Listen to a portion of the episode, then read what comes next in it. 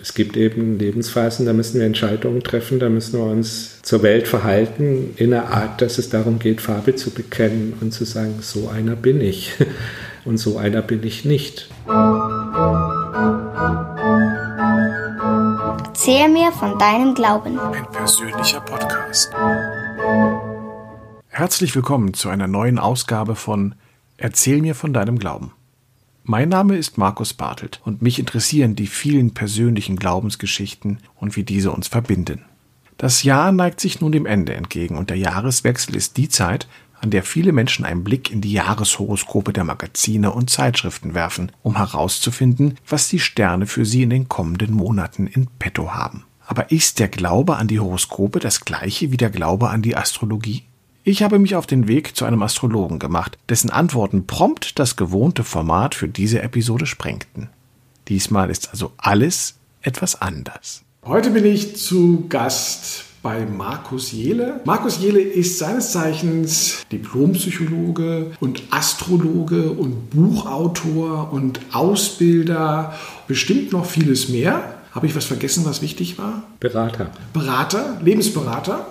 Das Spannende ist, als ich dich angefragt habe, über Kontakt kam über einen gemeinsamen Freund, ähm, dass ich gerne über Astrologie und den Glauben an die Sterne sprechen möchte mit dir, kam von dir als allererste Antwort, ähm, ich glaube nicht an Astrologie. Und das hat natürlich dann sofort mein Interesse geweckt, auch wenn das ein Glaubenspodcast ist, äh, Podcast ist ähm, zu sagen, wieso glaubst du nicht an Astrologie? Du betreibst sie ja ähm, sehr aktiv und sehr erfolgreich. Wo ist da für dich die Grenze zwischen Glauben und was ist das andere, wenn es nicht Glauben ist? Ja, die Frage ist ein komplett absurd aus meiner Sicht. Um das vielleicht zu verdeutlichen, wir haben ja jetzt hier ein Mikrofon auf dem Tisch. Wenn ich dich fragen würde, glaubst du an dieses Mikrofon? Dann würdest du sagen, das ist eine absurde Frage, weil ich benutze dieses Mikrofon, um diesen Podcast zu machen. Diesen Stellenwert hat für mich Astrologie. Also ich benutze Astrologie als Erkenntnisinstrument. Und das ist für mich wie ein Werkzeug, wie ein Tool. An das muss ich nicht glauben, weil dass es funktioniert, erlebe ich täglich. Zu mir kommen vorwiegend Männer auch in, in die Beratung, die auch gar nicht astroaffin sind, die aber wissen, man kann gute Männergespräche mit mir führen. Und ich benutze die Astrologie, um sozusagen diese Menschen in ihrer Lebenssituation zu deuten, zu verstehen, ihnen zu helfen, sich selber dadurch auch besser zu verstehen. Und es ist ein gutes Werkzeug, besser als die Psychologie. Ich habe es studiert, ich kann das so frech behaupten. In der Diagnose ist sie äh, deutlich präziser, die Astrologie, weil individueller zugeschnitten. Und diese Männer gucken mich nach einer halben Stunde an und sagen, sagen Sie mal, haben Sie meine Tagebücher gelesen? das heißt, es ist, ähm, es funktioniert.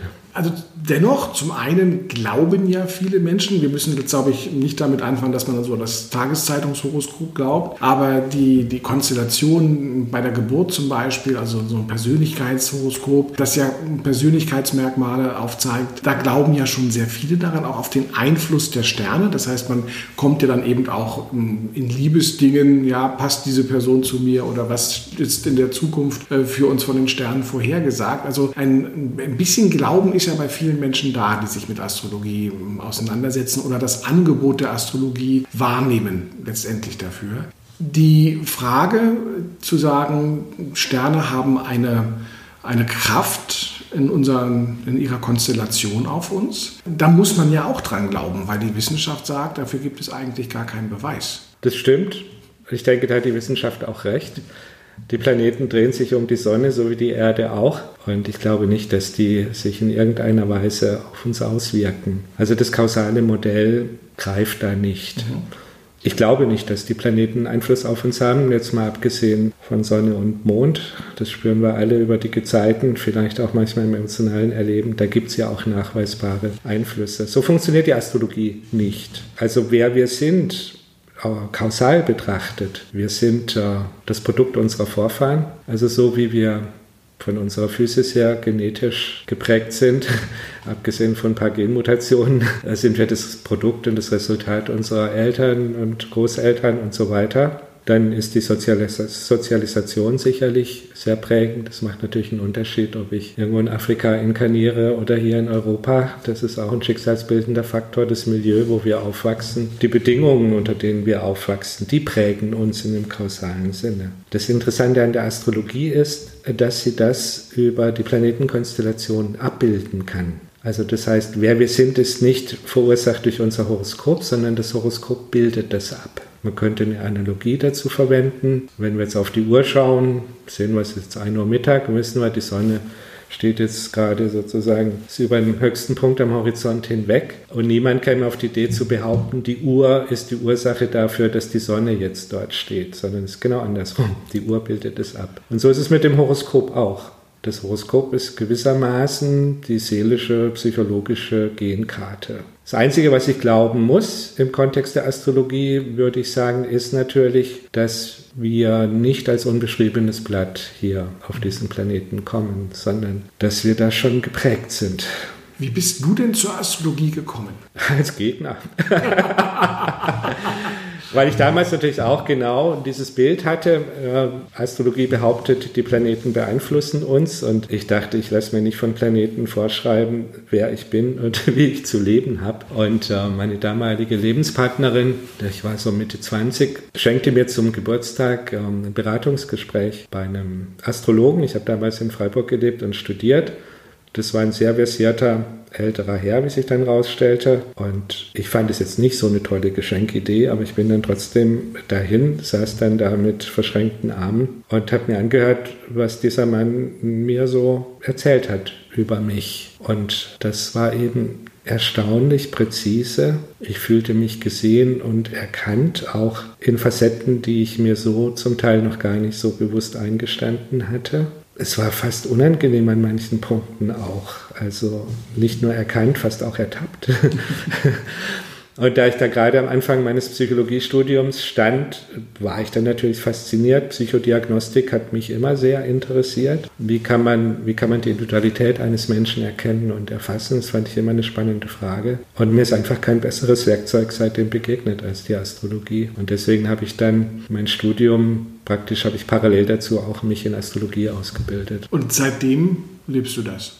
Ich lebe das. Ich habe dann nach dem Studium auch entschieden, dass ich nicht als Psychologe arbeiten möchte. Da haben mich einige Praktiker in psychiatrischen Kliniken kuriert von dieser Vorstellung. Und ich habe dann, bin dann Anfang der 90er nach Berlin, habe hier das Astrologiezentrum Berlin mitbegründet und äh, bin seitdem als Ausbilder und Berater tätig und ja, lebe seit 30 Jahren auch von diesem Beruf was auch was Schönes ist. Das heißt, dass ja die, die Lebensberatung über Astrologie ein Stück weit auch Seelsorge ist, wenn wir mal einen äh, vielleicht kirchlichen Begriff dafür verwenden wollen. Den Begriff würde ich so akzeptieren, mit dem Unterschied vielleicht, dass die Astrologie jetzt nicht zwingend ein Konzept oder ein Modell anbietet, an das ich glauben muss. Es gibt in dem Sinne auch keine transzendente Ebene, die Astrologie überzeugt gewissermaßen in der Beratungspraxis dadurch, dass sie funktioniert. So erlebe ich das jedenfalls jeden Tag. Und natürlich, klar, die Menschen kommen zu mir oder auch zu uns Astrologen, um sich uns anzuvertrauen. Meistens in Lebensphasen, wo man Farbe bekennen muss. Ich finde das sehr schön zu erkennen, dass, ich meine, der Schicksalsbegriff ist immer ein bisschen problematisch, aber man könnte ja aus psychologischer Perspektive sagen, unser Charakter ist unser Schicksal. Es gibt eben Lebensphasen, da müssen wir Entscheidungen treffen, da müssen wir uns zur Welt verhalten in einer Art, dass es darum geht, Farbe zu bekennen und zu sagen, so einer bin ich. Und so einer bin ich nicht, was ja sowohl in Partnerschaftsfragen als auch in Berufsberufungsfragen ein zentrales Kriterium ist. Wenn mir eine Position angetragen wird oder ich mich um eine Stelle bewerbe, ist es natürlich wichtig, dass ich weiß, inwieweit kann ich das ausfüllen, inwieweit entspricht mir das. Sonst erlebe ich ja Entfremdung. Das Gleiche ist in Partnerschaften auch. Immer wenn ich versuche, jemand zu sein, der ich nicht bin, bezahle ich das mit Entfremdungserlebnissen.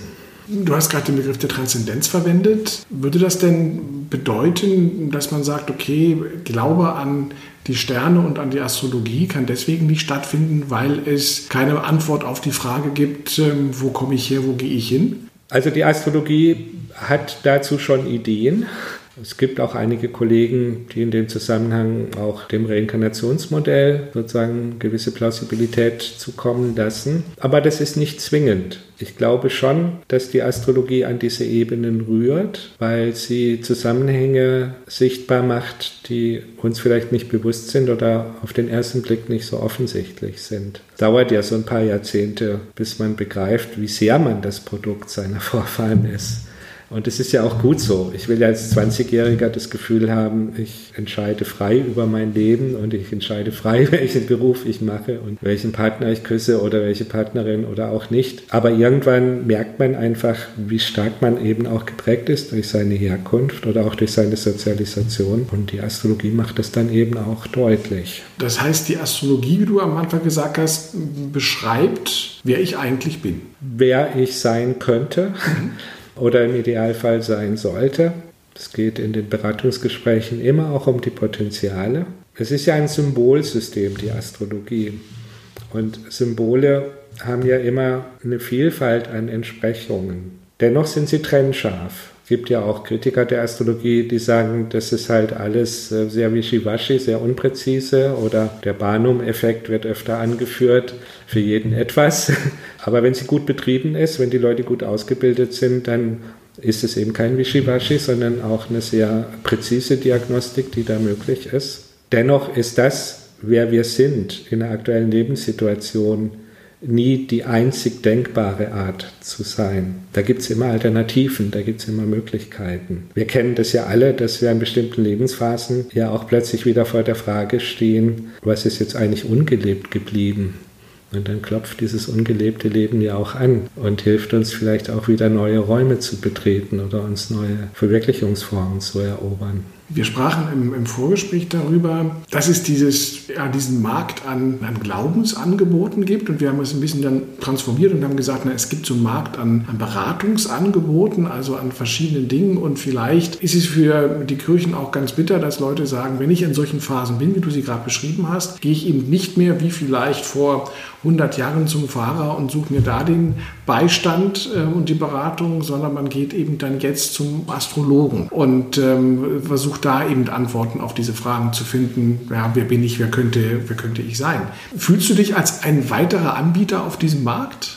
Oder siehst du diese Konkurrenz dazu oder sagst du, eigentlich sind wir nur ein Zusatzangebot zum, zum Glauben, den es gibt? Der Hintergrund ist ja, dass wir gesellschaftlich wird schon seit einigen Jahrzehnten einen sehr starken Individualisierungsdruck erleben. Vor 400, 500 Jahren wäre die Frage, was ist der Sinn meines Daseins bezogen auf ein Individuum völlig absurd gewesen. Wenn ich der Sohn eines Schusters war, dann wurde ich auch Schuster. Und da haben die Kirchen natürlich, sage ich mal, leichteres Spiel gehabt als heute. Vor dem Hintergrund des Individualisierungsdrucks ist für die Leute natürlich ganz wichtig zu erfahren, ja, wer bin ich und wo mache ich auch einen Unterschied? Also marketingtechnisch gesprochen der Unique Selling Point, das ist mein Alleinstellungsmerkmal. Und da hat die Astrologie natürlich schon viel zu bieten, obwohl sie gleichzeitig, und das finde ich sehr wichtig, natürlich auch sagt, es, es gibt auch einen Anteil an Schicksal, den teile ich mit anderen Menschen. So individuell, wie wir es uns gerne einreden, sind wir auch nicht. Wir sind auch immer Teil von Kohorten, von Jahrgängen, die natürlich auch Themen haben, die sie gemeinsam bearbeiten. Wir werden jetzt eine Kohorte kriegen, die halt die Corona-Kohorte ist. Die Kinder, die jetzt zur Schule gehen, werden das als prägendes Erlebniselement haben und es ist ja nicht individuell verursacht. Das sind ja eben kollektive Faktoren. Das heißt, es geht in der Astrologie, wenn wir den Schicksalsbegriff nehmen, immer auch um die Frage, welcher Teil des Schicksals ist gestaltbar und da ist es ja auch dann richtig, einen Hebel anzusetzen und zu schauen, was ist da noch drin, was ist mir möglich wie frei bin ich? Und gleichzeitig zu erkennen, wo sind wir eben unfrei im Sinne von, dass wir Teil eines Kollektivs sind von annähernd siebeneinhalb Milliarden Menschen mittlerweile. Und das hat ja auch einen Einfluss auf uns. Wir leben ja nicht für uns alleine, weniger denn je eigentlich. Du sagtest im Vorgespräch, dass gewisse astronomisch, äh, ja, astrologische Konstellationen Muster erkennen lassen und dass es da äh, Deutungsmöglichkeiten gibt. Und du sagst also, wir haben eine gewisse Zirkularität. Das heißt, wir haben jetzt Konstellationen, äh, wie wir sie Anfang der 80er hatten, wo es also auch ein Bedrohungspotenzial gab. Damals war es die atomare Bedrohung, jetzt haben wir die Bedrohung Bedrohung durch die Pandemie, die natürlich da ist. Das heißt, es gehört immer dazu, dass man Konstellation deuten muss. Das heißt, da ist ja auch ein Spielraum eigentlich vorhanden. Da ist ein Spielraum vorhanden. Das Interessante an der Astrologie ist halt, dass sie keinen primär linearen Zeitbegriff hat, sondern eben einen zyklischen, weil die Planeten eben Zyklen bilden und ähm, diese Zyklen eignen sich natürlich auch zur Beschreibung dessen, was passiert. Wir haben ja auch darüber gesprochen, dass viele mit der Astrologie Prognose in Verbindung bringen. Und da könnte man natürlich sagen, wieso hat jetzt niemand die Pandemie vorhergesagt? Wenn man sich aber anschaut, äh, was sozusagen Astrologen geschrieben haben in den Jahrbüchern, dann ist schon sehr interessant, ähm, wie gut sie die Bedeutung dessen, was jetzt passiert, erfasst haben. Das heißt, was konkret passiert, das ist, glaube ich, auch wirklich ergebnisoffen. Also so festgelegt ist der Lauf der Welt nicht. Aber interessant an der Astrologie ist ihr heuristischer Nutzen. Also sie generiert generiert Bedeutung über diese Symbole, mit denen sie arbeitet. Das gut zu interpretieren ist auf jeden Fall eine Kunst. Die gute Nachricht ist, die Kunst ist erlernbar bei entsprechender Motivation. Vielleicht braucht man auch noch eine gewisse intuitive Begabung sicherlich auch eine große Sozialkompetenz, um dann auch mit den Menschen hilfreiche Gespräche zu führen. Also meine Erfahrung ist eben, dass für die Leute immer am wirkmächtigsten die Punkte sind, auf die sie im Verlauf des Gesprächs selber kommen, indem ich eben die richtigen Fragen stelle oder an den richtigen Stellen einhake und vielleicht einen anderen Blickwinkel reinbringe. Wenn wir fertige Modelle vorgesetzt bekommen, können wir mit denen nicht so gut in Resonanz treten, ist meine Erfahrung. Das ist vielleicht auch nochmal ein Punkt sozusagen, wo wir als Astrologen einen kleinen Vorteil haben gegenüber den anderen Glaubensformen die aber auch deuten. Also ähm, wir haben in den großen Religionen ja Texte der unterschiedlichsten Art, vom Koran über das Alte Testament, Neues Testament, die gedeutet werden, wo man immer wieder sagt, okay, wir verstehen sie nicht so wörtlich, wie sie waren, ähm, sondern wir gucken, was sagt mir dieser Satz, was sagt mir dieser Text heute und kann je nach Kontext ja immer wieder anders gedeutet werden. Ich hatte dir erzählt, dass ich als Germanist und Literaturwissenschaftsstudent auch über Thomas Mann gearbeitet habe, über Josef und seine Brüder und dass äh, Thomas Mann tatsächlich dem Josef ein sehr genaues Horoskop in seinem Buch auf den Leib geschneidert hat, wo welche Planeten wo standen und äh, ich habe dann in einer Arbeit tatsächlich ähm, herausgefunden, dass das sehr stark dem Horoskop von Thomas Mann ähnelt, also kein Zufall war.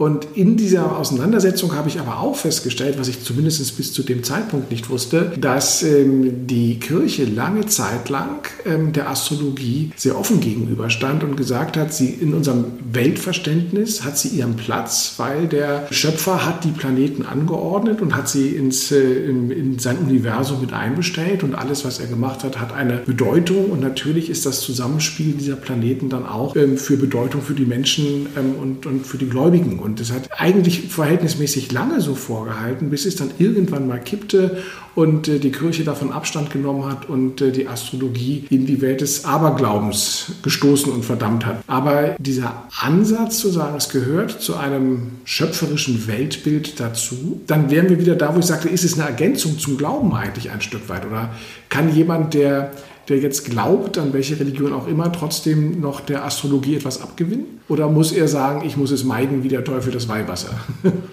Ich glaube, da gibt es sehr große Schnittmengen. Im Grunde ist Astrologie ja ein, ein Kulturgut der Menschheit, würde ich jetzt nicht behaupten, aber ein Kulturgut des Mittelmeerraums entstanden im heutigen Irak, Euphrat, Tigris im Zweistromland, Babylon und ist dann im Prinzip ums Mittelmeer rum gewandert und immer wieder dadurch auch nach Mitteleuropa gekommen. Es gibt eine arabische Astrologie, es gibt eine griechische Astrologie und Astrologie hat immer auch die klugen Köpfe ihrer Zeit auch sehr inspiriert und du hast recht, es, es gibt einige Päpste, die sehr astroaffin waren und selber auch Astrologie praktiziert haben. Insofern gibt es, glaube ich, diese Ausschließlichkeit, wie die Kirche sie heute versucht äh, festzustellen, die gibt es nicht. Sondern wenn man sich darum bemüht, sich selbst zu reflektieren, das, was auf der Welt passiert, zu reflektieren, dann macht die Kirche da auf jeden Fall sinnvolle Angebote und ähm, hat auch natürlich tolle Quellen. Ich meine, Johannesevangelium, der erste Satz. Im Anfang war das Wort. Ich meine, da kann man ja 100 Jahre drüber nachdenken. Und äh, vielleicht ist das Schöpferprinzip auch eine verbindende Ebene. Die Astrologie hat was sehr Schöpferisches, was sehr Kreatives, weil sie wirklich auch Ideen und Modelle auch ermöglicht, auf die man so vielleicht nicht kommen würde, auch Perspektiven. Und gut gelebter Glaube, wenn er auch spirituell angebunden ist. Ich sage immer, wenn die Leute von der Quelle trinken, dann merkt man das. Und da gibt es auf jeden Fall Resonanzmöglichkeiten. Jetzt frage ich dich mal nicht als Astrologen, jetzt frage ich dich mal als äh, Psychologen. Warum glauben aber so viele Menschen dann an ihr Zeitungshoroskop, an das Tageshoroskop oder an das Wochenhoroskop in der Fernsehzeitung und identifizieren sich so stark damit? Also ist da eine, eine gewisse Sehnsucht nach einer übernatürlichen Lenkung da oder vielleicht, was wir vorhin sagten, dass doch mein Schicksal vielleicht vorgeschrieben ist oder ich mich darauf einstellen kann? Es ist ja so, wir Menschen schauen immer, wie wir uns Erleichterung verschaffen können. Und eine beliebte Strategie ist natürlich, die Verantwortung für sein Leben irgendwohin abgeben zu können. Die einen laufen zum Arzt, die anderen gehen zum Priester und natürlich gehen auch manche äh, zur Astrologie und machen es sich bequem und sagen, das ist ja alles festgelegt, also muss ich mich da nicht groß irgendwie selber engagieren. Das Phänomen der Zeitungshoroskope ist ja relativ neu. Die gibt es erst seit gut 100 Jahren, ist damals in England entstanden, war sofort eine riesen Erfolgsstory. Es gab Millionen Auflagen von diesen Horoskopbüchern, die damals dann erschienen sind. Aber im Grunde muss man sagen, das ist Unterhaltungsjournalismus. Das ist eigentlich dient der Ablenkung und der Zerstreuung. Das Interessante ist natürlich, die Astrologie hat ja eine Zwölfer-Typologie. Es gibt zwölf Zeichen, also in einem von diesen Zeichen ist man ja geboren. Und manche denken, das ist aber wenig. Warum gibt es nicht 13 oder 15? Aber aus psychologischer Sicht ist es ja schon eine enorm differenzierte Typologie. Wenn wir uns die Psychologie anschauen, es gibt äh, Zweier-Typologien, extravertiert, introvertiert, es gibt Vierer-Typologien, auch aus der griechischen Zeit noch. Aber mehr, also differenzierter wird das nicht mehr. Das heißt, eine Zwölfer-Typologie ist schon relativ breit gefächert und sehr differenziert. Und natürlich ist da immer eine Resonanz. Und die Leute, die diese Zeitungshoroskope schreiben, wissen das natürlich auch. Wenn ich zu einem Löwen sage, er ist stolz, dann geht er damit in Resonanz, ist ja völlig klar. Oder wenn ich zu einem Fisch sage, er ist hilfsbereit, dann treffe ich ja damit auch was. Das heißt, es ist nicht nur purer Unterhaltungsjournalismus, es wird natürlich immer auch ganz gezielt sozusagen eine Resonanz hergestellt zu bestimmten Eigenschaften, die man vielleicht auch an sich mag. Würde der Fisch aber nicht auch gerne hören, dass er stolz ist? Ich glaube, das ist eine Kategorie, die ihm fremd ist. Äh, dazu ist er nicht egoistisch genug. Leidet denn die Astrologie jetzt unter den Horoskopen, dass man sagt, wir werden jetzt immer mit den Horoskopen in einen Topf geworfen und leiden auch deswegen, dass wir dann für unseriös gehalten werden? Ja, ich würde sagen, in, in intellektuellen Kreisen ist es natürlich sicherlich so, dass die Zeitungshoroskope zur Folge haben, dass ähm, da klare Vorurteile geschürt werden und man es dann gar nicht für nötig befindet, sich überhaupt damit zu befassen, tiefer. Gibt ja nur ganz wenige wirklich gute Astrologiekritiker. Das meiste, was man aus der Ecke hört, auch aus dem wissenschaftlichen Bereich, sind erstmal Vorurteile. Das ist irgendwie auch schade, Ne, so dass, äh, weil diejenigen, die sich dann doch tiefer mit der Astrologie beschäftigt haben, auch die Skeptiker und Kritiker haben auf jeden Fall eine differenzierte Sicht dann auch entwickelt. Woran glaubst du, wenn du nicht an die Astrologie glaubst? Also ich glaube schon an eine Art Schöpferkraft und spannend. ja, woran glaube ich noch? Ich glaube, dass das Leben gestaltbar ist für uns und ähm, dass es Freude macht, wenn wir Potenziale, die in uns liegen, wenn wir die verwirklichen. Und ich glaube auch, dass es notwendiger ist denn je, dass wir dem Individualisierungsdruck widerstehen und wieder lernen zu kooperieren, zusammenzuarbeiten, uns anderen Menschen zu öffnen, die nicht nur unserer Peer Group entsprechen, sondern immer wieder auch in Kontakt treten mit Sichtweisen, die uns vielleicht fremd sind oder die uns auch provozieren, weil nur darüber gewissermaßen Entwicklung und Weiterentwicklung möglich ist. Wenn wir uns immer nur in unserem eigenen Zirkel bewegen, dann kommen wir nicht richtig vom Fleck. Insofern hatte ich eben auch Lust, mit dir dieses Gespräch zu führen. Ja, super. An dieser Stelle herzlichen Dank dafür, weil die Zeit, das Zeitfenster, das wir uns vorgenommen haben, ist äh, gefüllt damit, mit auch ganz vielen interessanten Aspekten dazu. Ich habe die Form ein bisschen aufbrechen müssen, ähm, aufgrund dieses ähm, Nichtglaubens an die Astrologie, aber ich glaube, es war nicht weniger spannend, äh, sich diesen Gedanken einmal zu widmen und sie zu überlegen, was das ähm, in der Auseinandersetzung für einen selbst bedeutet. Herzlichen Dank, dass ich hier sein durfte und dass du die Zeit genommen hast, äh, mir meine Fragen zu beantworten. Ja, was, was wünscht man einem Astrologen dann? Gute Sterne. Also erstmal sehr gerne. Es hat mir auch viel Freude bereitet. Ja, gute Sterne ist doch ein guter Wunsch. Vielen Dank. Mit diesem Wunsch der guten Sterne verabschiede ich mich aus unserer Episode in eine kleine Winterpause. Anfang Februar werde ich mit vielen neuen Gesprächen zurückkommen. Bis dahin freue ich mich auf Anregungen, Feedback, Vorschläge oder auch Bewerbungen unter von deinem Glauben at googlemail.com. Ich wünsche allen Zuhörenden entspannte Wochen mit eurem ganz persönlichen Glauben. Wir hören uns im Februar, wenn es dann wieder heißt. Erzähl mir von deinem Glauben. Ein persönlicher Podcast.